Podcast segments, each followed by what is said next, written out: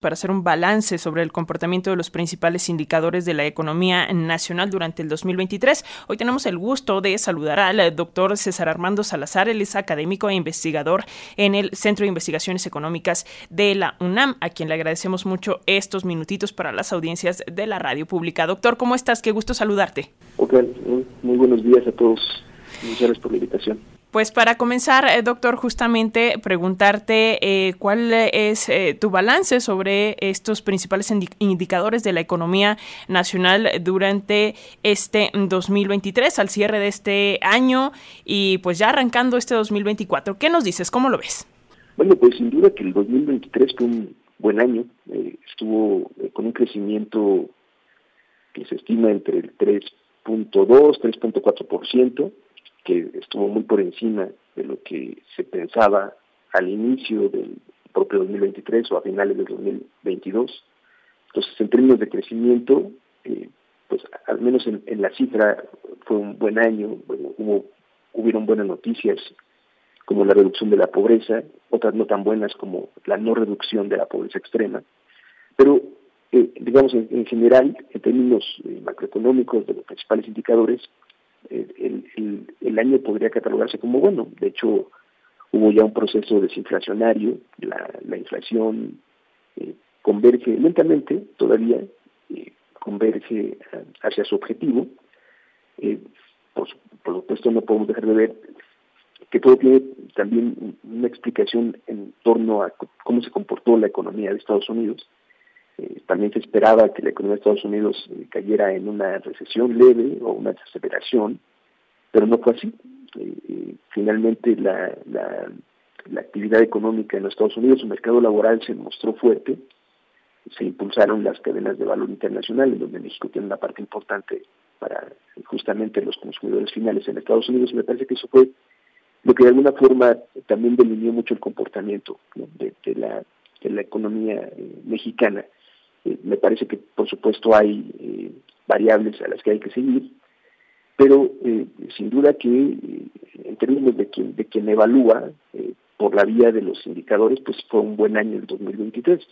Ahora el 2024 se espera, al menos así lo indica el Fondo Monetario Internacional, que, haya un crecimiento del 2%, que es, digamos, está muy alineado a lo que es el, el promedio el potencial de la economía mexicana desde hace algunas décadas, pero es muy temprano aún, hay que esperar este, cómo se van delineando algunas variables internacionales, por supuesto, pero también hay que recordar que es un año eh, con elecciones eh, nacionales, en donde seguramente durante el primer semestre habrá un incremento importante del gasto público, y eso sin duda que es, eh, ayudará también a la actividad económica en el país. Entonces, bueno, eh, venimos, estamos en una, posición muy estable, mencionaban ya lo de eh, las reservas internacionales, que también va sobre el tipo de cambio, que, lo mantiene estable, lo mantiene apreciado respecto a lo que había ocurrido eh, en algunos meses atrás.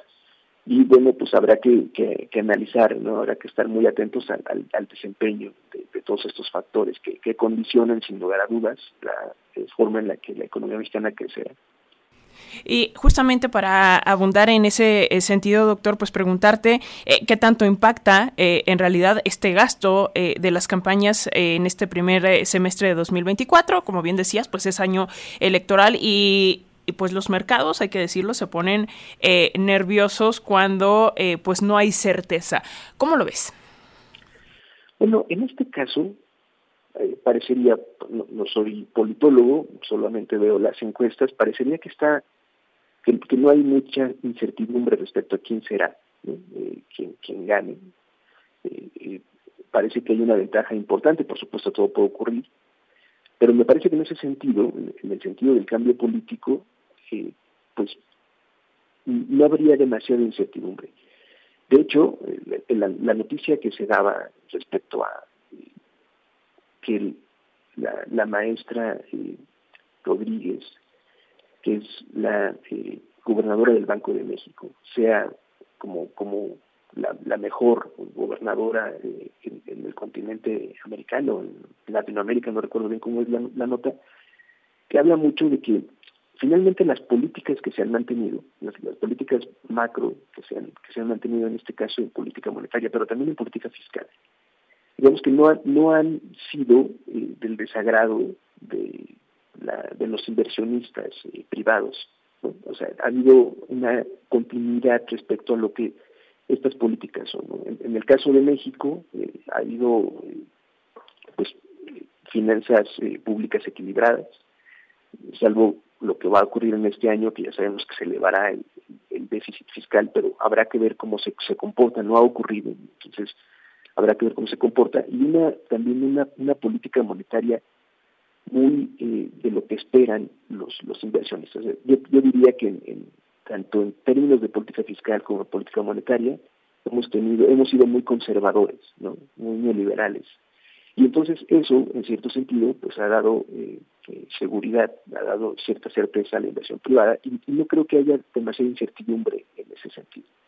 Ahora, el punto del gasto público es muy importante. Vamos a ver fluir eh, recursos. Hemos, hemos visto también recientemente una inauguración tras otra de obras públicas. Se tendrá que hacer así porque también hay un periodo de veda donde no se podrán ya tener ese tipo de, eventos. vamos a ver mucho y también vamos a ver un incremento del gasto en, términos de todo lo que los partidos políticos harán con el propósito de dar a conocer a sus candidatos, que no solamente es en términos eh, nacionales, sino en términos locales, que también impulsará un poco el gasto. Eh, eso me parece que es eh, muy importante para la actividad económica de cualquier país. El gasto público, sí, como, como un complemento importante para que la actividad económica se mantenga estable. Ahora, todo esto va a ocurrir en el primer semestre. También tenemos que ver cómo se va a comportar en el segundo. Y ya con esta, eh, eh, digamos, ya, ya, ya esperando también que haya un déficit mucho más elevado. Entonces, sí, sí esa parte la, la tendremos que analizar con cuidado durante el segundo semestre, cómo se vayan dando los indicadores. Pues muy claro, como siempre, doctor César Armando Salazar, académico investigador en el Centro de Investigaciones Económicas de la UNAM. Gracias por ayudarnos a entender esto, ¿no? Por ayudarnos también a, eh, pues fijar estos eh, indicadores macroeconómicos que pudieran de pronto como asustar a, nosotros ciudadanos de a pie, pero que pues es justo el PIB, la tasa de desempleo, la deuda pública, el gasto, eh, el gasto que va a haber en este año electoral y cómo impacta en, en la economía. Así que pues te un fuerte abrazo, feliz inicio de año y seguimos en comunicación. Muchísimas gracias, por supuesto, y un buen año para todos. Buen día.